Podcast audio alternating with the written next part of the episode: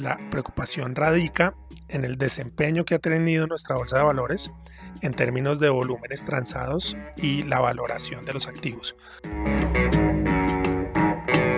La participación activa, es decir, agentes financieramente educados participarán activamente en el mercado de valores Actualmente se ha visto en, noticias, en redes sociales y en los medios de comunicación en general que al parecer la Bolsa de Valores de Colombia ha presentado una crisis debido a las fluctuaciones del mercado. Sin embargo, en este podcast, con el equipo de investigaciones económicas de Corfi Colombiana, queremos conversar acerca de la realidad de todo lo que está pasando y los factores que llevan a percibir esto acerca de la Bolsa de Valores de Colombia. El día de hoy me encuentro con Jaime Cárdenas y Andrés Duarte, integrantes del equipo de investigaciones económicas de Corfi Colombiana, con quien conversaremos más a fondo acerca de las razones que llevan a tener esta percepción de la Bolsa de Valores. Un gusto tenerlos en este espacio. Quisiera iniciar preguntándoles por qué se genera esa preocupación del desempeño de la Bolsa de Valores.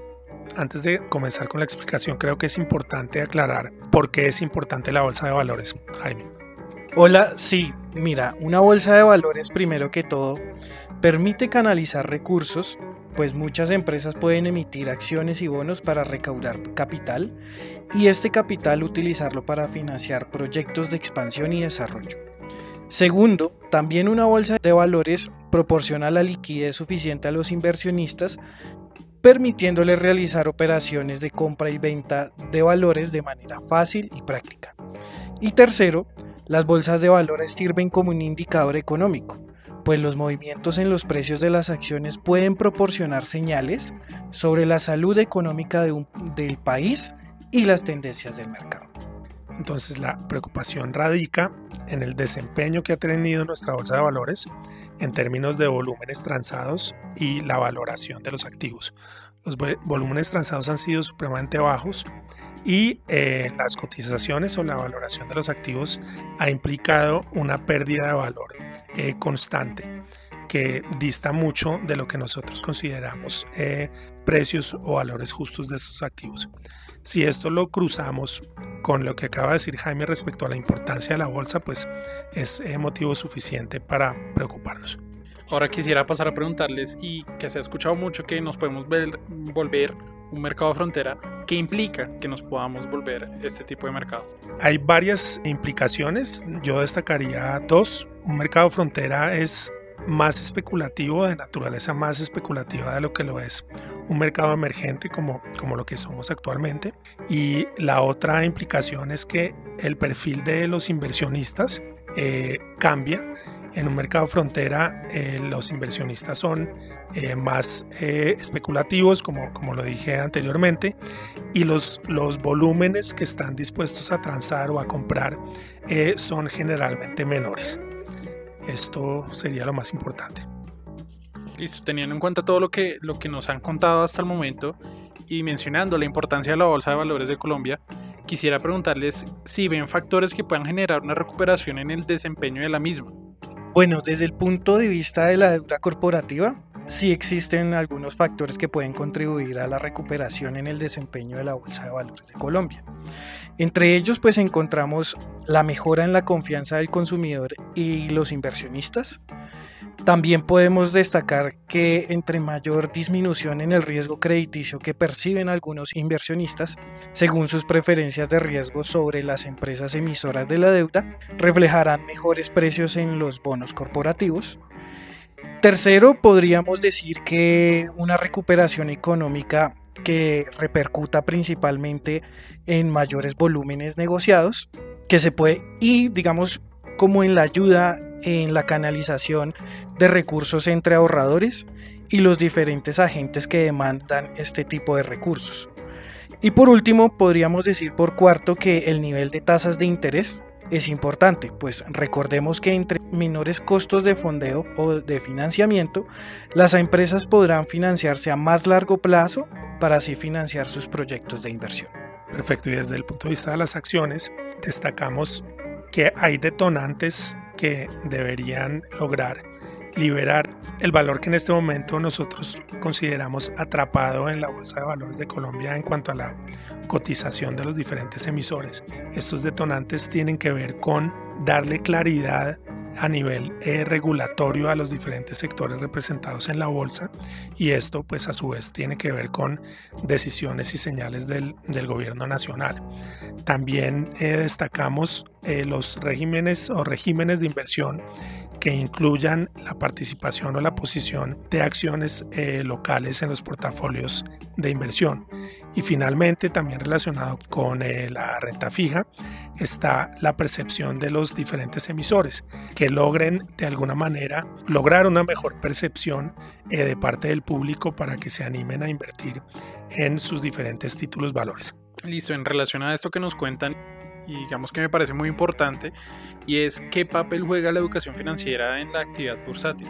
Bueno, Nicolás, la educación financiera juega un papel supremamente importante dentro de la actividad bursátil por varias razones.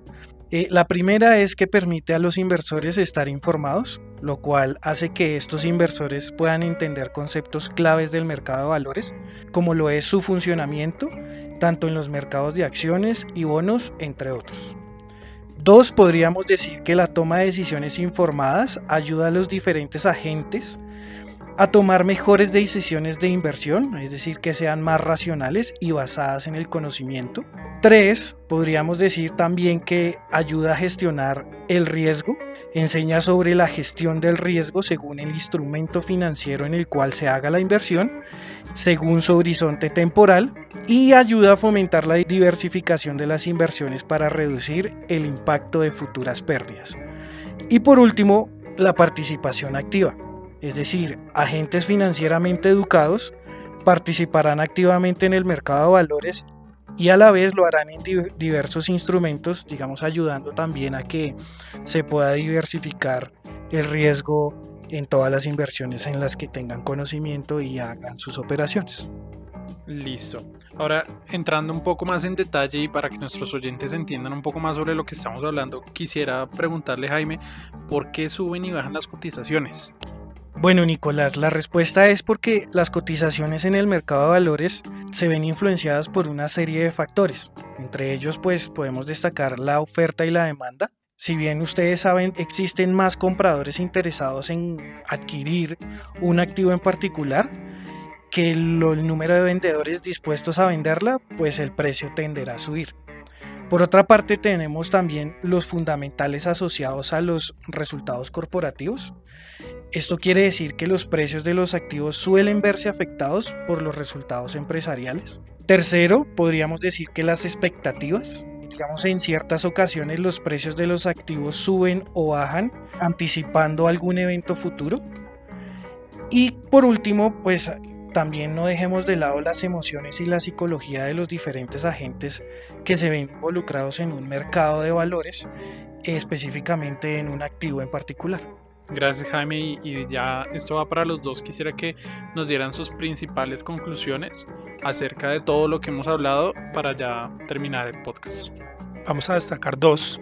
La primera, que tal vez no, no hemos enfatizado demasiado, es que la bolsa de valores, nuestra bolsa de valores, es un facilitador del crecimiento económico del país. Como canalizador de recursos facilita el crecimiento y por esta razón debe ser preocupación de todos su recuperación y su buen desempeño. Bueno Andrés, yo quisiera también decir como que dadas las cotizaciones actuales que se observan en el mercado colombiano y pues considerando un horizonte de tiempo a largo plazo, es un buen momento para invertir. Recordemos que en el corto plazo la cotización de un activo puede reflejar algunas fluctuaciones, que en el largo plazo pues son mucho menores. Entonces es una buena recomendación para que las personas, tanto personas naturales como jurídicas, pudieran observar algunas oportunidades de negocio, eh, dada la coyuntura actual de la bolsa de valores. Bueno, Jaime, Andrés, muchas gracias y un gusto tenerlos en este espacio nuevo. A nuestros oyentes los invitamos a seguirnos en nuestras redes sociales donde nos podrán encontrar como arroba Corfi Colombiana y donde podrán encontrar igualmente informes de actualidad económica y mucha más información detallada sobre los temas que les hablamos en estos podcasts. Por último, los invitamos a que ingresen a nuestro sitio web www.investigaciones.corficolombiana.com. Un saludo.